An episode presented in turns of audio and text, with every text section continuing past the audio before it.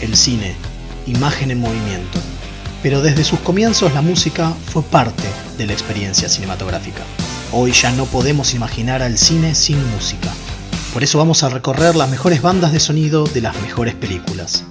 Esto es Luz, Música, Acción.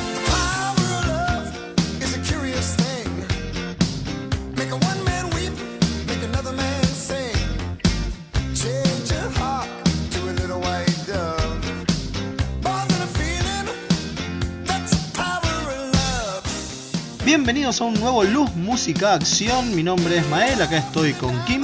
Hola, buenas tardes.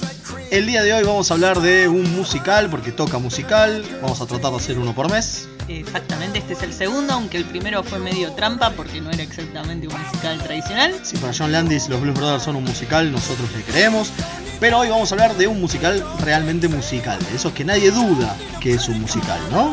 Y sí, no, sería difícil no notar. Estamos hablando de Moulin Rouge. Así lo vas a pronunciar. Estuvo re bueno. Moulin Rouge.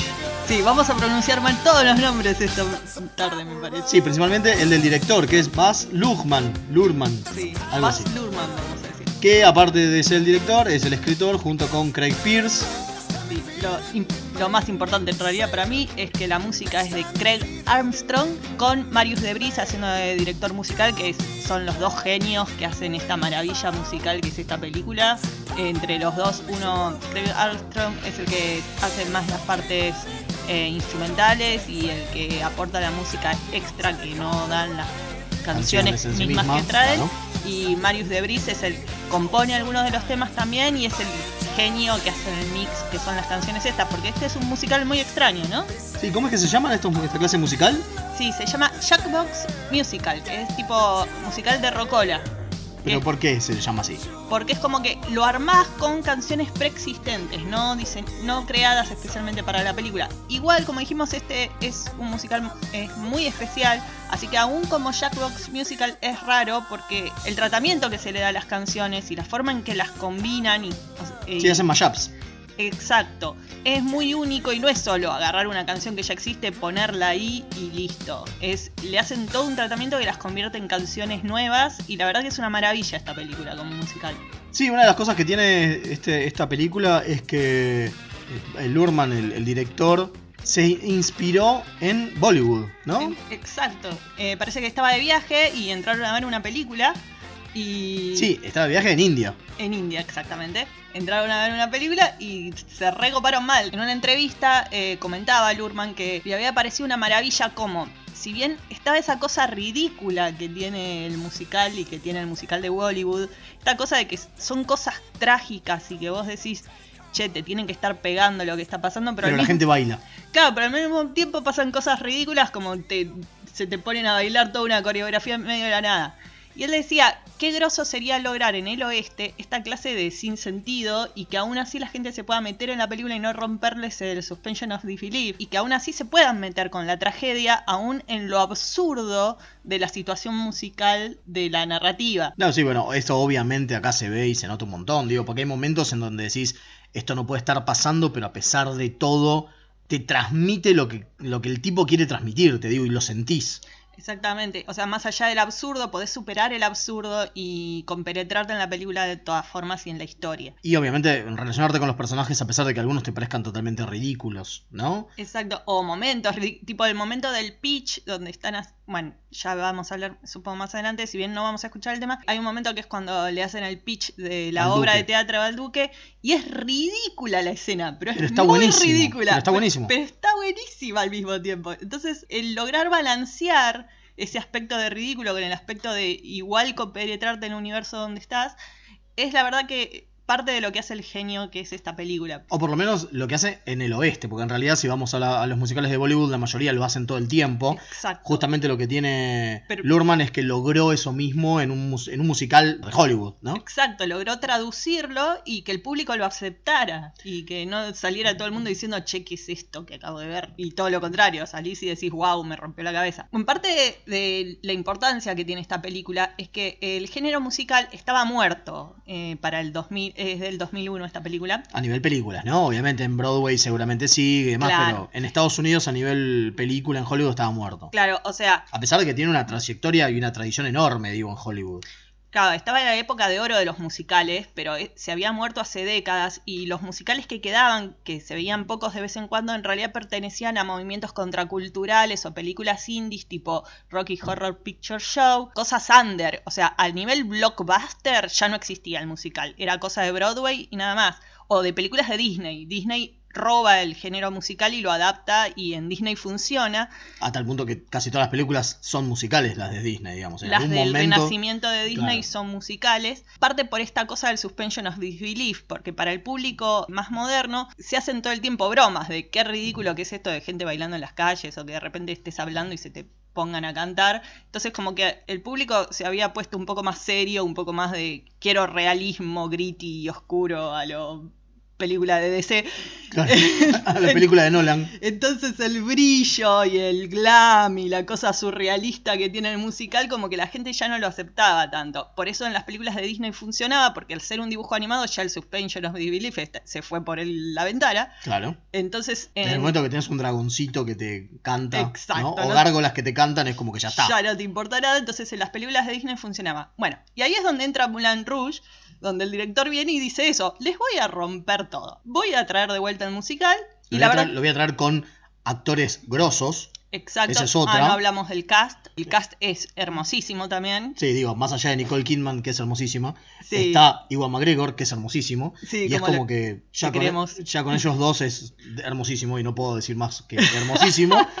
Pero después, bueno, está John Leguizamo, está, bueno, Jim Broad- Broadbent como Sidler, que para mí es un actorazo. Y la voz que tiene, la, La verdad que, que la repega. Increíble. Eh, Richard Roxburgh como el duque y queremos hacer una especial, obviamente menciona al argentino con problemas de narcolepsia, que es Jason Coman, que en realidad es un actor eh, Polaco, pero hace de argentino. Muy grosso. El personaje es bestial. Me encanta el argentino narcoléptico. Que de vez en cuando se desmaya, una maravilla. Era tan bizarro que le dijeran. El hecho de, de que fuera el argentino narcoléptico Claro. te genera vos Muy bien, muy un bien. extra. Bueno, eh, vamos eh, ya Hacerlo rápido. a hacerlo rápido. Bueno, El eh, director, el director y musical y el compositor también se conocieron en la anterior película de Lurman, que es Romeo y Julieta. Romeo y Julieta de la con DiCaprio, que se nota mucho el estilo, que es el mismo. Y Supongo también, que de ahí también trajeron a Leguizamo. Sí, el estilo de película y el estilo de, de narrativa se nota mucho. Y también el estilo de historia, porque si vos la ves es una película muy shakespeariana, tiene toda Totalmente. la cosa trágica, la comedia en el medio de la cosa trágica. Sí, a pesar de que Eh, está, a pesar de que está eh, inspirada en la Traviata, ¿no? Está inspirada en la, En la ópera La en Traviata. la ópera La Traviata, que a su vez está inspirada en La Dama de las Camelias de Alejandro Dumas, pero el hijo. Alejandro Dumas Hijo. Claro. que es esta historia de una prostituta, de un hombre que se enamora de una prostituta que, que muere de tuberculosis y es la misma historia. Sí, spoiler, si no vieron la película vayan a verla, pero bueno, ya está. bueno, no es spoiler, empieza así la película. Ah, ¿eh? demonios, cierto. Bueno, esas son otras cosas que tiene la película. Tiene unos saltos de, de tiempo recopados, ¿no? Clásicos de esa época, de 2001, esta, esta, este- estas transiciones locas. No, es lo que se llama frame de- framing device, Exacto. que es cuando eh, tenés algo que te marca la historia y que te la está contando de cierta forma. Y esta cosa de usar el flashback y el flash forward y decir hay un narrador que te está contando por fuera algo que ya pasó. Eh, bueno, es algo que también se empezó a usar mucho. Bueno, así que vamos con los primeros temas, ¿te parece? Y acá vamos a empezar a hacer un- unos- unas trampitas, porque muchos de los temas, cuando vamos al disco de la banda de sonido, están pero solos. No está el medley, no está, no está el mashup con otros temas, ¿no? Claro, o no son los temas exactos sacados de la película, sino son temas vueltos a cantar para el disco, entonces no es exactamente la misma canción. Entonces, para alguno de los temas, nosotros sentíamos que se perdía mucho la esencia y se perdía la gracia y la belleza del tema escucharlo de esa forma. Entonces, algunos de los temas los vamos a escuchar grabados de la película y, exactamente como salieron en la película. y algunos los vamos a sacar del disco, entonces no van a ser exactamente la misma versión. Bueno, para empezar entonces empezamos con Nature Boy, pero que vamos a hacer la, no la versión que aparece en el disco, que es la de versión de David Bowie, sino que vamos a hacer la, la que aparece en la película, que es la de John Leguizamo. Sí, esto nos costó mucho porque a Bowie lo amamos y es un dios y se merece respeto, pero... Pero no aparece en la película. Claro, y es otro el tema y es muy diferente la cadencia del tema y lo van a escuchar, así que queríamos poner la versión de la película de Leguizamo. Después vamos a ir con Seedless Rap y Can Can Medley, que es, bueno, cuando entran al, ¿no? Al Moulin Rouge, Al por- Rouge por, por primera primera vez. Y, Y ahí mismo también aparece Sparkling Diamond. que es cuando aparece ella, Satín. Y eh, después va a ir Your Song, que es la canción con el que él la convence a ella de que lo use como escritor. Claro, pero bueno, vamos a hablar después un poquito más de estas canciones, así que vamos con estas y en un ratito volvemos. There was a boy, a very strange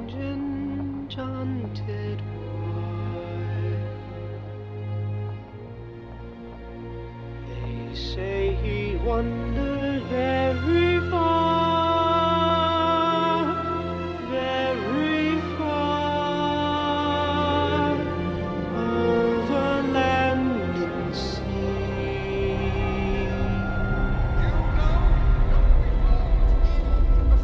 A little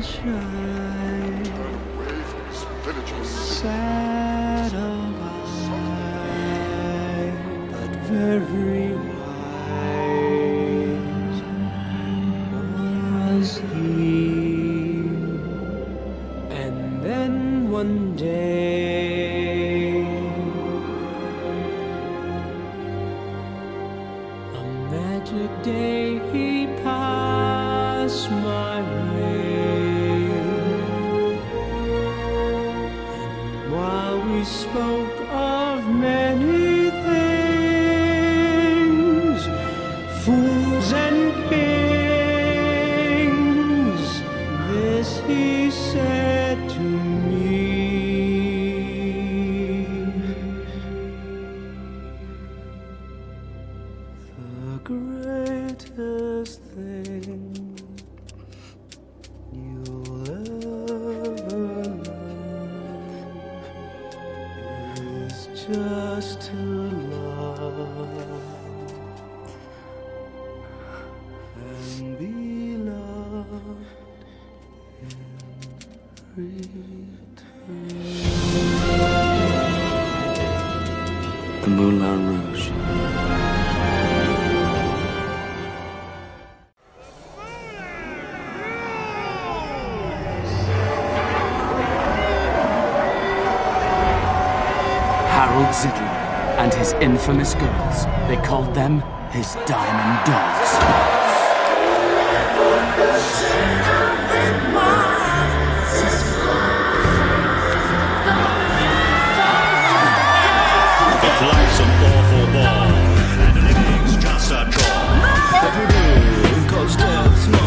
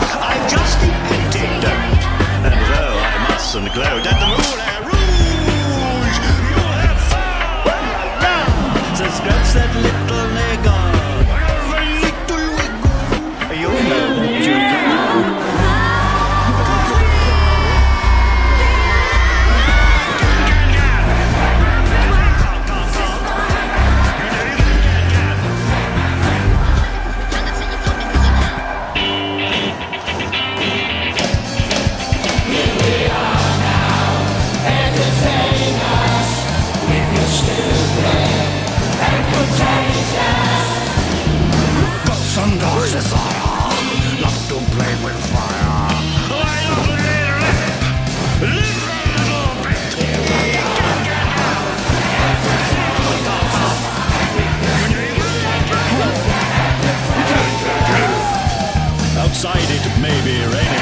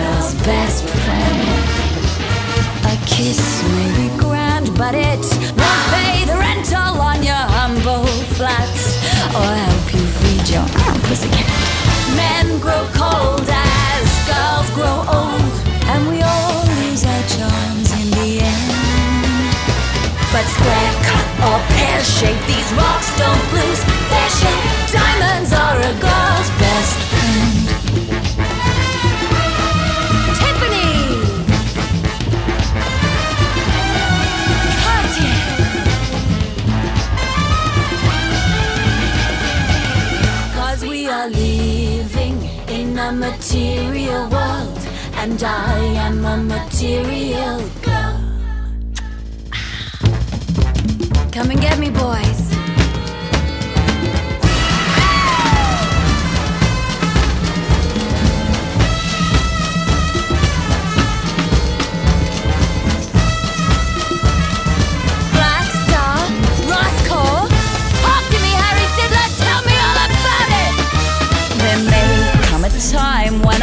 A lass needs a lawyer.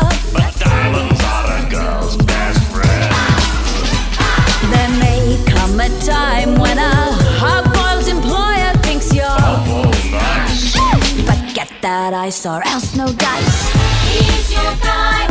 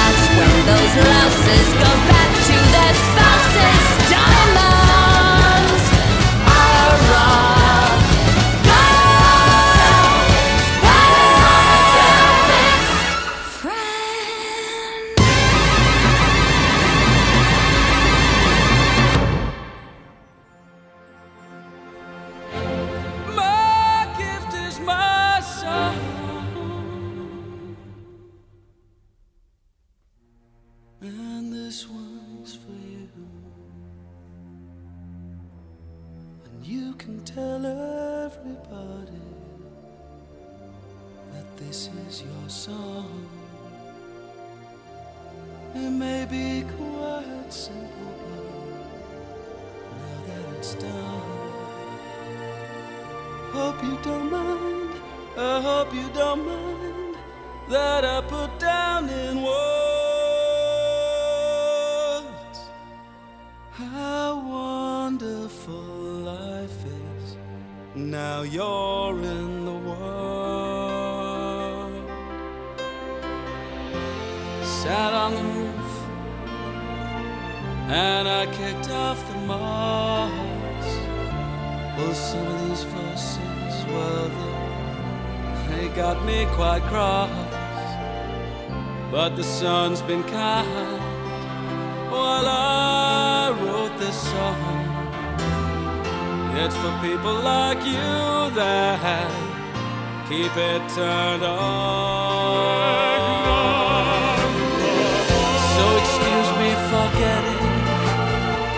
But these things I do. You see, I've forgotten if they're green or they're blue.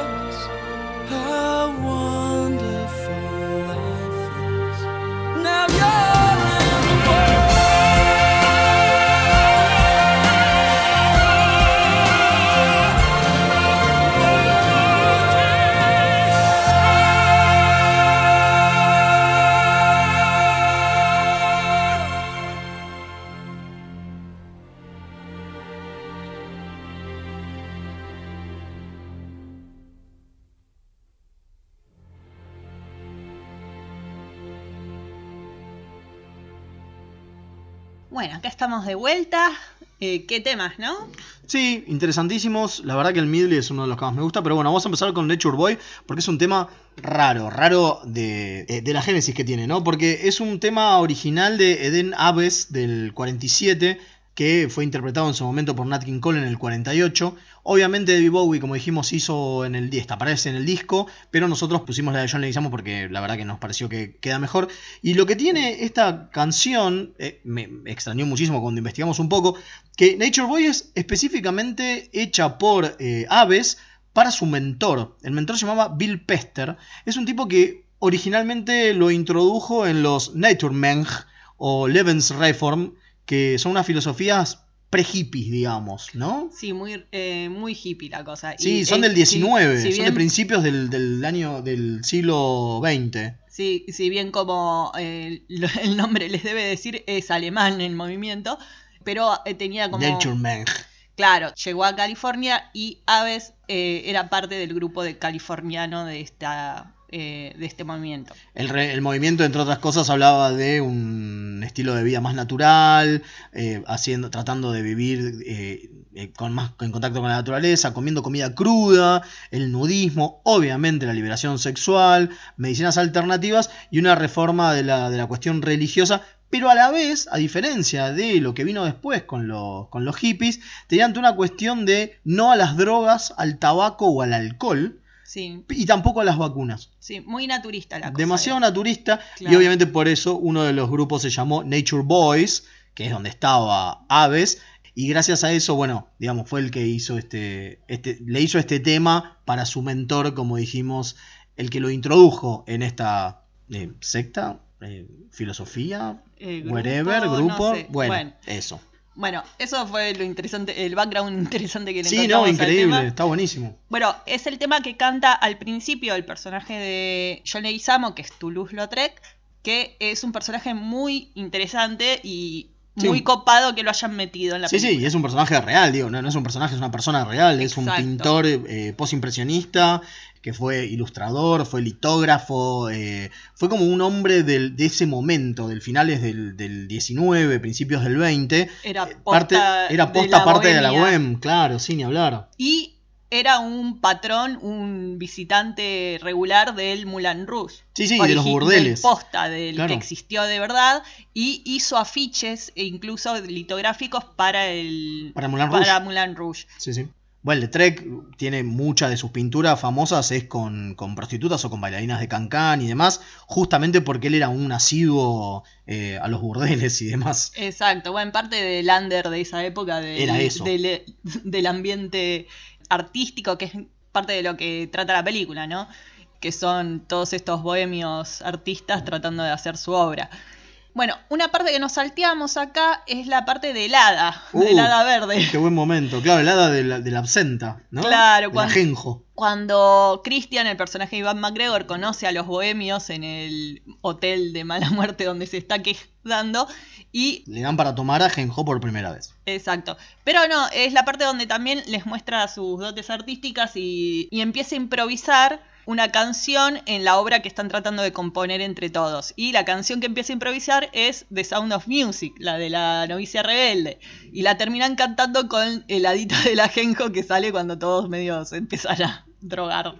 Bueno, porque digamos que el ajenjo lo que tiene es justamente que no es solamente alcohol, sino que tiene eh, propiedades psicotrópicas, digamos. Claro, era como el LSD de esa época. Claro. Bueno, y aparece una especie de Tinkerbell, ¿no? De, Sí. de campanita. Claro, el hada verde del ajenjo, bueno, porque se dice que eh, los alucinógenos del ajenjo es como, se le llama el hada verde. Exactamente. Bueno, y acá la representan físicamente, aparece una especie de Tinkerbell que es Kylie Minogue, que entra a cantar con ellos. Sí, pero no iba a ser Kylie Minogue de primera. Exacto, hay un dato ahí muy interesante de que la idea es que no iba a ser una dita a lo Tinkerbell, sino que iba a ser un hombre grandote tocando una cítara y que ese hombre iba a ser Ozzy Osbourne. Buenísimo, me, me muero, me muero. Bueno, a tal punto que quedó un poquito, ¿no? Cuando el Adita tiene una voz medio gruesa, es la de Ozzy en la película. Claro, hay un momento en que ella se vuelve como oscura al final de la canción y pega un grito, el grito es Ozzy. Qué grosso, qué, qué gran momento. Bueno, después viene el, el rap de Sidler y, y el Can Can, ese momento de, ¿no? De, de mostrar qué carajo es el Moulin Rouge. Sí, qué combinación de temas. Maravilloso. Es precioso. No, maravilloso, la verdad. Eh, los temas que están mezclando acá son Lady Marmalade, que el tema original fue escrito por Bob Crew y Kenny Nolan y interpretado por el grupo Labelle de Patti Labelle en los 70s.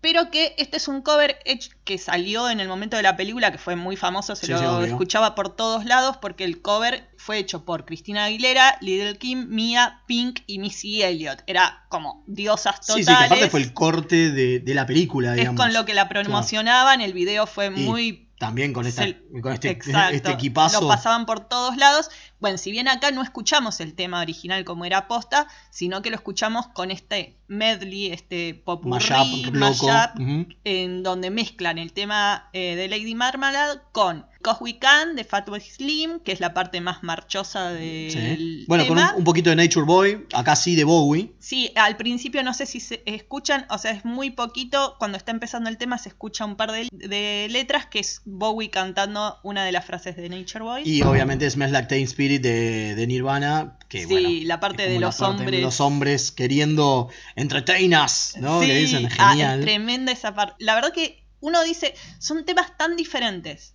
Pero quedan tan bien juntos, Pero ¿no? quedan El mashup está tan bien hecho. forma- el laburo de Debris y de Armstrong, la verdad que es legendario la forma en que combinan distintos estilos y se escucha tan bien. Sí, la verdad que sí. Bueno, y después viene Sparkling Diamond, que, que es Diamonds Are a Girl's Best Friend, ¿no? De Sí, el tema escrito por Julie Stein y Leo Robin, que lo escribieron para... la película... No, no, lo escribieron para la obra de teatro de Broadway, Los Caballeros la prefieren rubias, que Eso. es más conocido por la película que hizo Marilyn Que hizo Monroe. Marilyn Monroe después en el 49. Sí, y está mezclado con el tema Material Girl de Madonna. Claro, que es una reinterpretación de la misma historia de. ¿no? Lo- lo- los hombres prefieren rubias. Exacto, incluso el video de Madonna, eh, Madonna está copiando la película de Marilyn, el Claro. número Marilyn. Bueno, salvo el final, ¿no? Sí, o sea, salvo el final, está copiando, eh, pero la escena de ella bailando con los hombres que la rodean. Entonces, es como una combinación muy copada el hecho de que Madonna reinterpreta Diamonds Are Girl's Best Friend con su tema y a su vez, al usarlo en el número de Satín, lo están de nuevo Reinterpretando. Exacto, es como una capa dentro de otra, dentro de otra, y todos hablan de la misma cosa, la chica que se vende y porque es lo que tiene para sobrevivir, digamos. Claro, ahí está el tema de si se vende y acepta al tipo que tiene plata, o sea, los diamantes, o se va como Madonna con el motoquero, ¿no? Va, que en realidad no es un motoquero, un camionero. Es muy interesante eso, porque en la película de Marilyn, Marilyn se queda con el hombre rico, o sea, no hay un pobre No, no, no, no. siquiera. Ella está buscando un hombre rico que la mantenga y se casa con él, y si bien te, tra- te muestran como que ella sí lo quiere o le tiene afecto, el fin principal de ella es buscar seguridad económica. Cosa que en el video de Madonna, que la reinterpreta, ya no.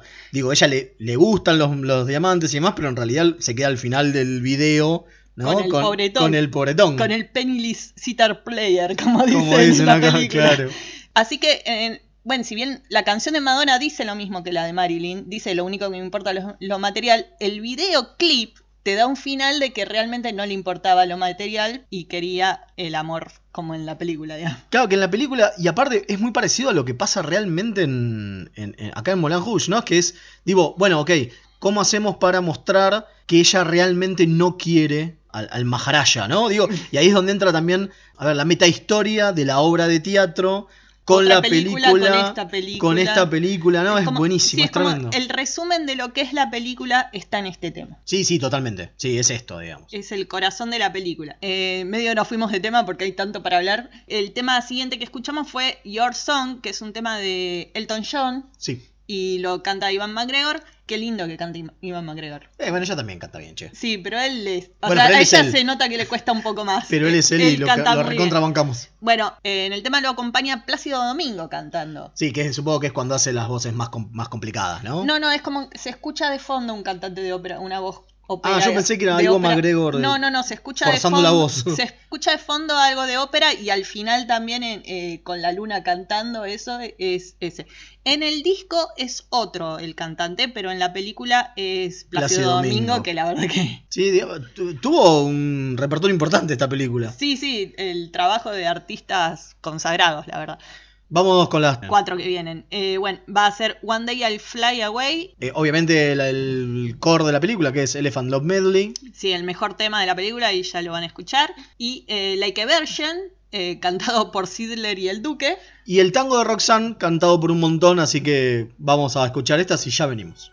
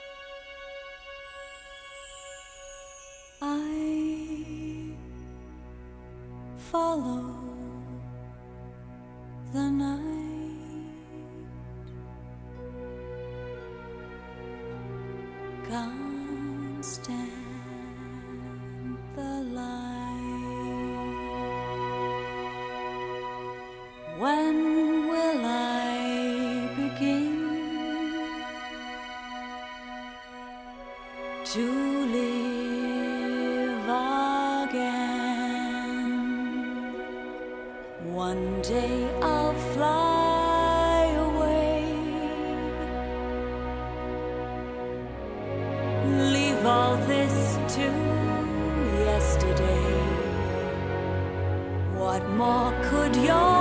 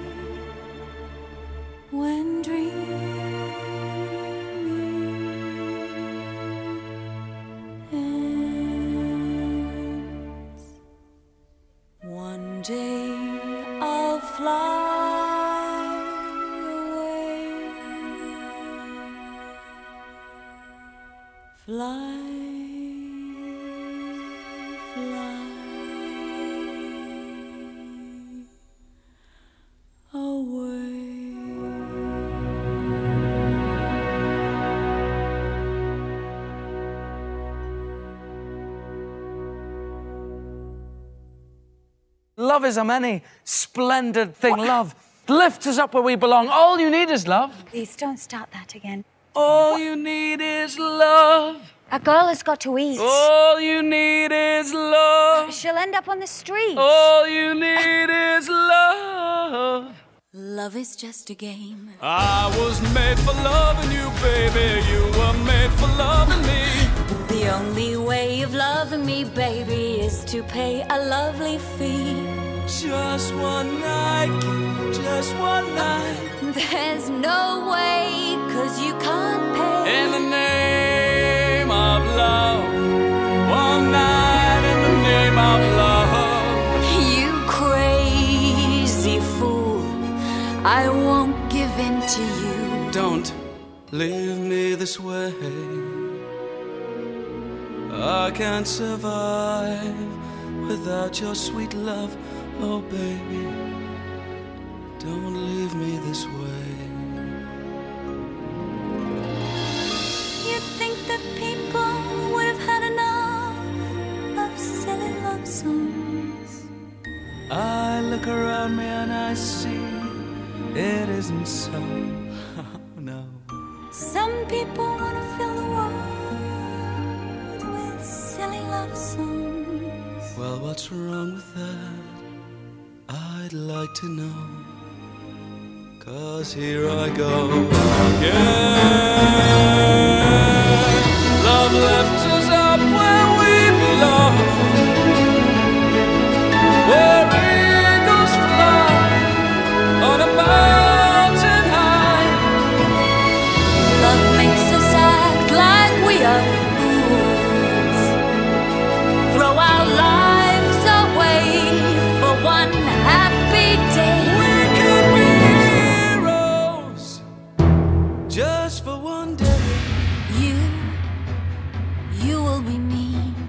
No, won't. and I, I- I'll drink all the time. We should be lovers. We can't do that. We should be lovers, and that's a fact.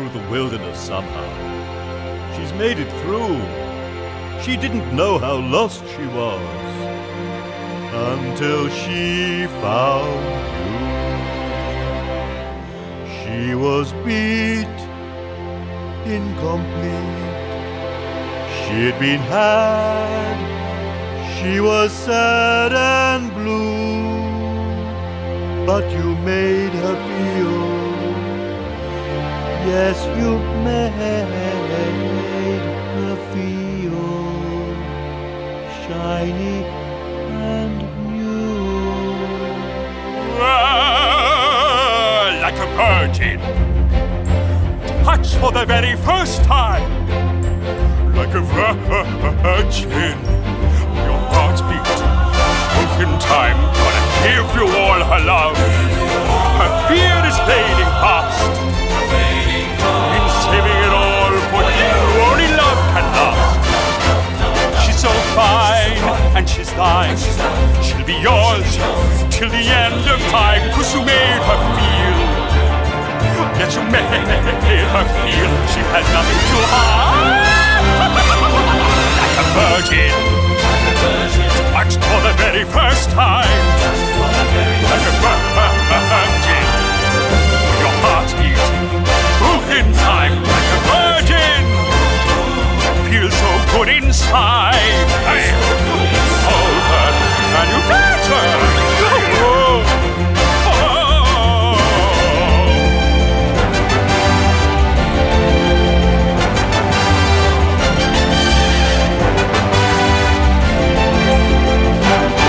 She's so fine, and she's mine. Makes me strong.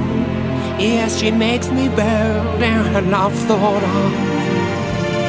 Yes, her love thought of what was scared and cold. Like a virgin, like a virgin, touched for the very first time. Like a virgin, when your heart beats every time. Like a virgin, feels so good inside. When you held her and you touched her, when you held her and you touched her.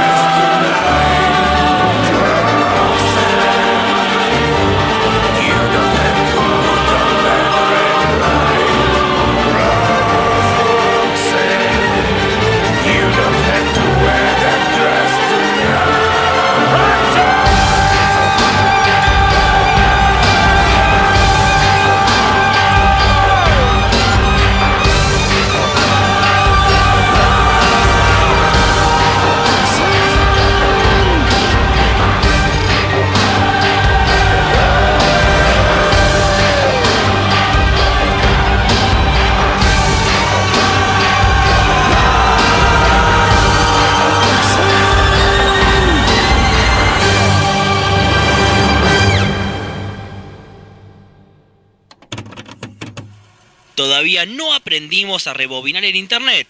Mixtape Radio. Link. Servicios y redes. La más amplia oferta en venta de hardware, mantenimiento y abono para empresas, servicios Windows y Linux, equipos de video y seguridad. Visítanos en Avenida Gaona 1429, Ciudad Autónoma de Buenos Aires. O llámanos a los teléfonos 4581-6360 o 4581-6702.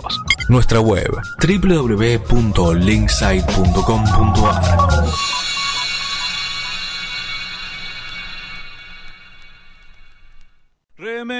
Remeras rojas, remeras rojas, con esa facha donde van.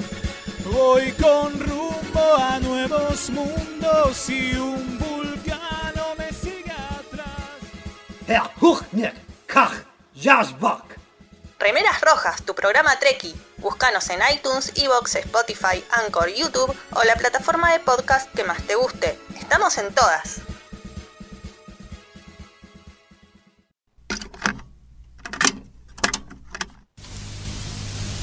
Fin de espacio publicitario. Bueno, de los temas que escuchamos recién empezamos con One Day I Fly Away, que es Nicole Kidman cantando. Que a mí la verdad me gusta mucho, es uno de los temas que más me gusta, o no sé si más me gusta, pero que más se me pegó de la película. Y es la parte emocional de ella, eh, es la canción eh, I Wish, se le dice en los musicales, que es la canción de deseo, la de cuando el personaje expresa lo que desea dentro de su corazón. Que originalmente esta canción es de los Crusaders, eh, fue escrita por Joe Sample y Will Jennings en 1980 y es jazz, ¿no? Es jazz, Digo, claro, que acá no parece. No, como todos los temas acá están como revueltos a escribir y no se nota el original como era.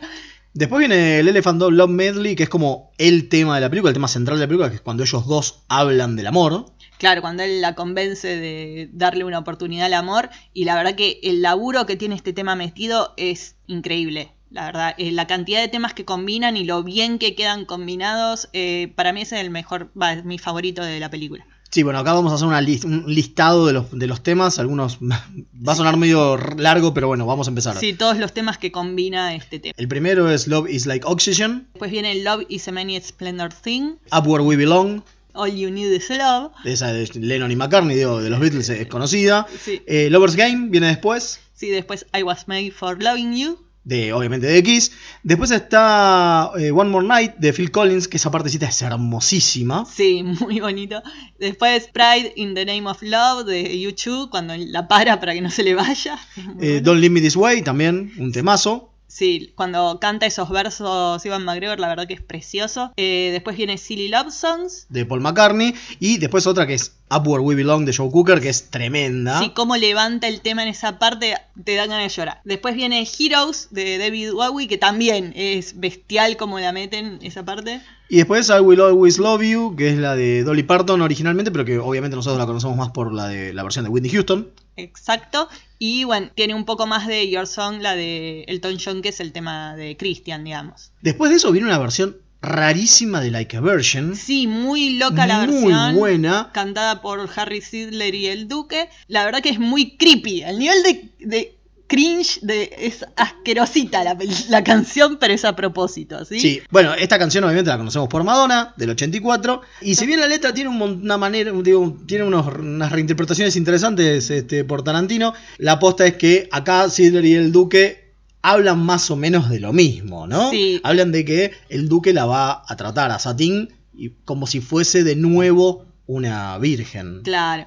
Y eh, bueno, el cambio que tiene a la letra acá es que, bueno, cambian la primera persona por tercera porque está el, eh, Sidler hablando por Satín. Claro, se supone que está hablando por Satín. Así que le hacen ese cambio a la letra, pero bueno, la verdad que es muy asqueroso el tema y eh, que es la intención y queda, la verdad que lo transmiten. Queda muy bien, sí, sí. Y después viene el tango de Roxanne, que lo canta Iwan McGregor, eh, J.C. Coman, que es el argentino narcoléptico, y José Feliciano Sí. En, Eh, en el disco. En el disco, claro. La parte de José Feliciano es parte del tema que acabamos de escuchar, que es la versión del disco, pero no está en la película. Y acá también hay un medley, ¿no? Un mashup entre Roxanne, de, de Sting, obviamente, del 78, con Tanguera, de Mariano Mores. Sí, un tango argentino, justamente, 55. para el argentino narcoléptico. Para el argentino narcoléptico, No, exactamente. y, y es precioso la versión que logran al combinar las dos cosas. Es como que es otro tema el que estás escuchando, ya no es más Roxanne.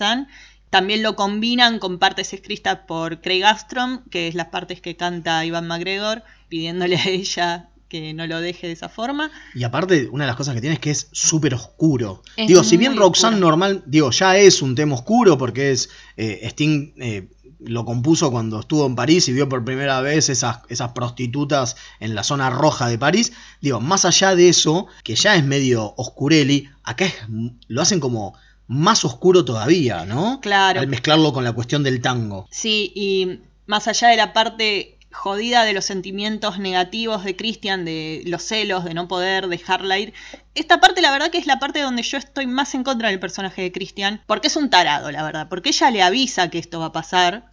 Ella le pide por favor que no sigan con su relación, que la corten porque en algún momento va a pasar esto. Ella labura de esto, es una prostituta, no, no tiene otra. Bueno, pero el amor es así. Y bueno, pero le avisa que esto va a pasar y él aún así se lo tira en contra. Entonces me parece injusto de parte del personaje de él. De nuevo, el amor es así. Y parte de lo brutal de este tema es que combinan toda la canción esta con la escena donde el duque la trata de violar a ella. Que es tremenda. Entonces, sí, es muy fuerte esa parte. La verdad que combinar cómo él está sintiendo todo eso, pero con lo que ella está sufriendo arriba, la verdad que es fuerte esa parte. Sí, como dije, es- y aparte con la música lo hace bien, bien dark, es como, ¿no? Sí, bien oscuro. Un momento todo. muy oscuro de la película, sí, sí, sí, Bueno, ahora vamos a ir con los otros tres temitas que cierran, ¿te parece? Vamos a ir con The Show Must Go On, otro temazo reinterpretado, bueno, ahora vamos a hablar un poquito más. Con la parte hindú, la parte de Hindi Sad Diamonds, Sí, donde el director eh, hace homenaje a lo que inspiró la película, a. Bollywood, totalmente. Y Come What May y el final, que de nuevo vamos a agarrar el pedazo de la película, o sea, vamos a sacar de la película, no del disco. No del disco, exacto. Así que bueno, vamos con esto y ya volvemos.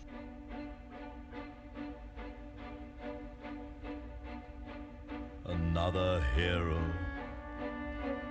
Another mindless crime behind the curtain. In the pantomime. On and on. Does anybody know what we are living for? Whatever happens, I leave it all to chance. Another heartache, another failed romance. On and on. Does anybody know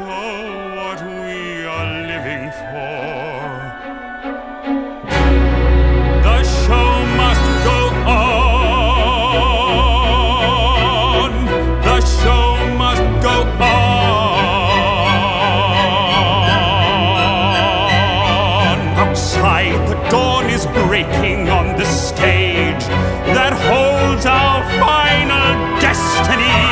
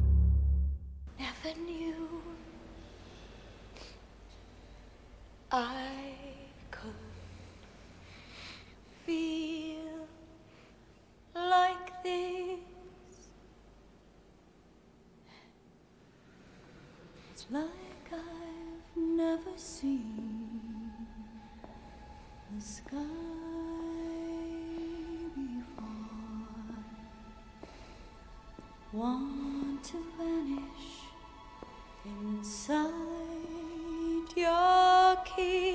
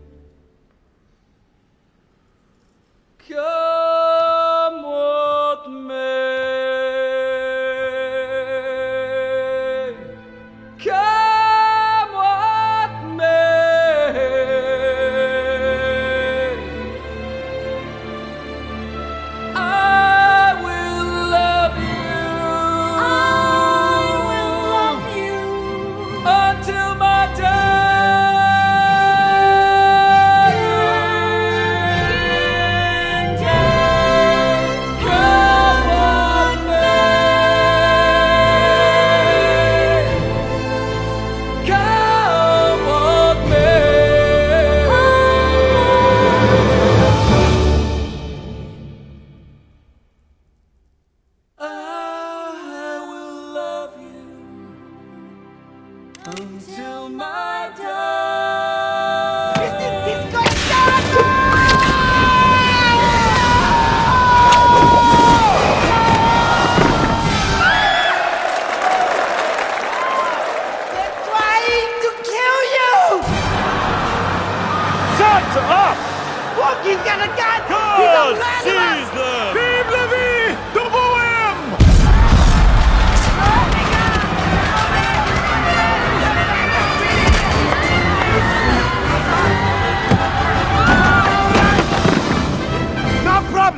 to work!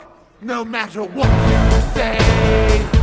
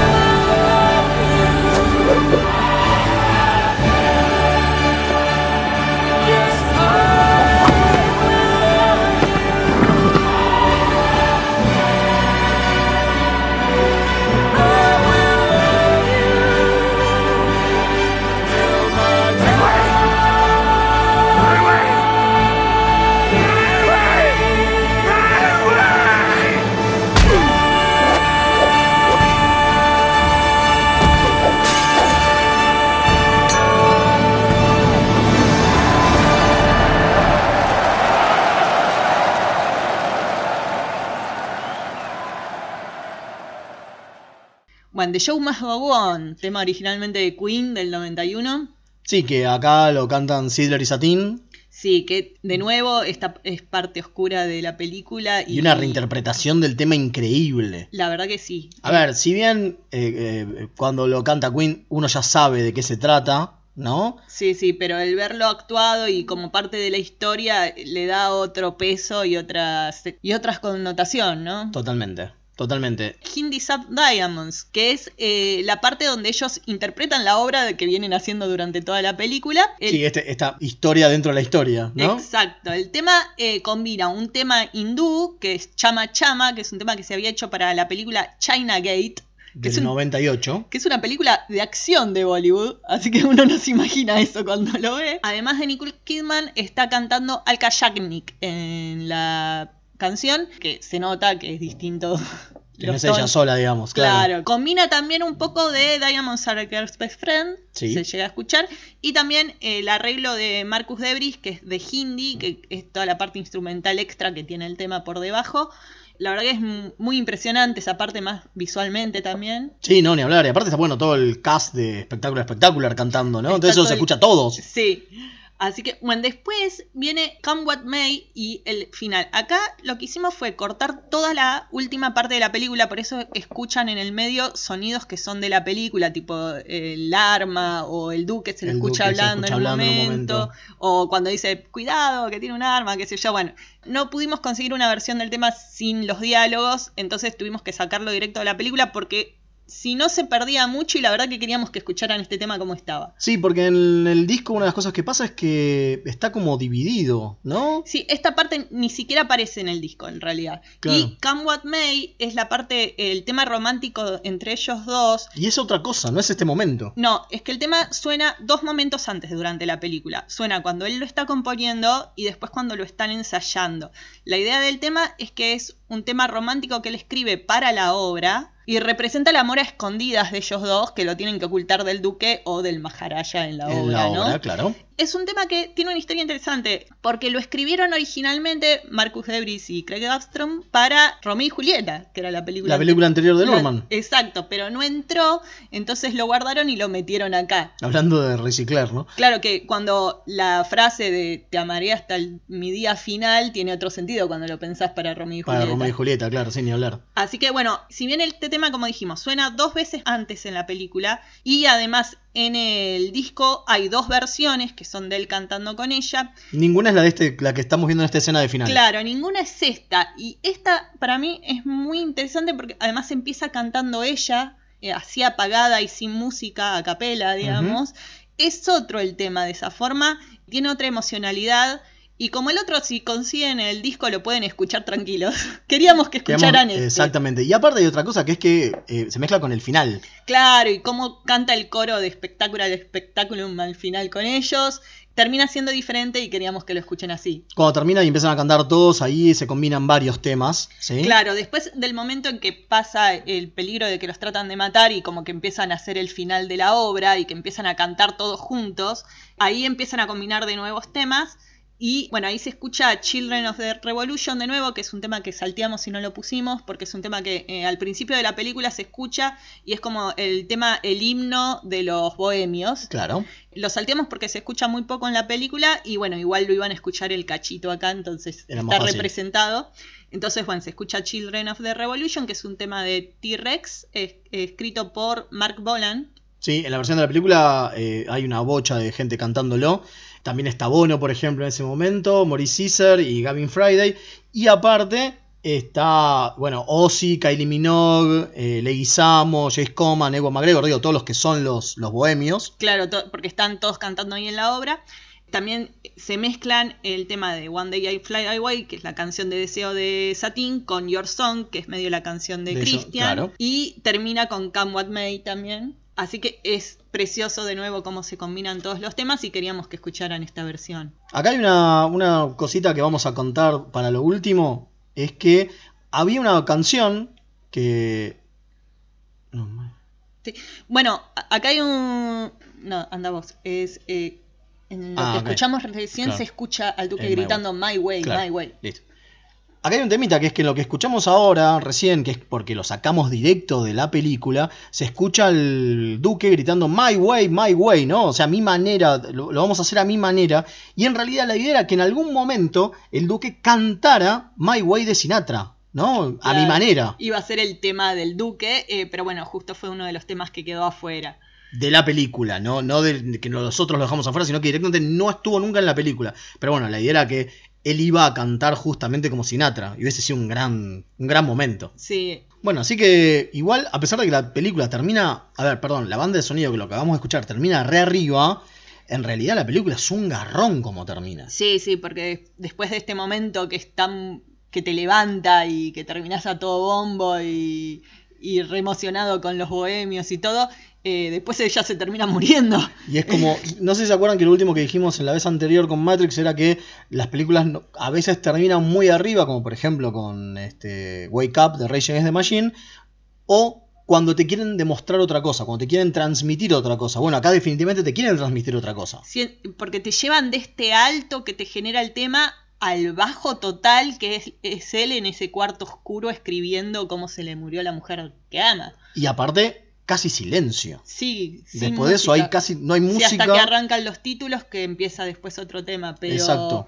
pero es tremendo cómo te lleva de un alto a un bajo total. Eh, te caes, te caes al fondo de la depresión con el personaje. Bueno, pero que era la idea también de lo que mostramos y que era lo que nos dijeron al principio de la película que iba a pasar, ¿no? Digo, está contando una historia trágica. Sí, creo que lo hace a propósito, porque si vos venís con esta historia, toda la historia tratando de decir, bueno, van a estar juntos por fin y después al final te la mata, vos te vas del, del cine queriendo quemar todo. O queriendo matarte vos. Exacto, el hecho de que te avise desde el principio, a- bien a los Shakespeare, tipo Romeo y Julieta arranca así, diciéndote Claro. que los dos mueren. Entonces, el hecho de arrancar de la misma forma, por lo menos te prepara emocionalmente para no esperar un final feliz. Sí, igual te medio que te olvidás. En algún momento te olvidás. No, te lo Si están bien- recordando Te lo están recordando todo el tiempo, pero cuando al final, con esta, con este gran final, digamos, ¿no? Sí, esperás, a un- Esperás que sea un rayo de sol en algún lado. ¿no? Algo, pero no pasa. No pasa definitivamente. Bueno, una cosa que quedó fuera de la película es que iba a haber un personaje, Satine iba a tener una hija de tres años. Uy, qué garrón hubiese sido eso. No, porque fíjate, ahí hubiera estado el rayo de sol, porque esto iba a ser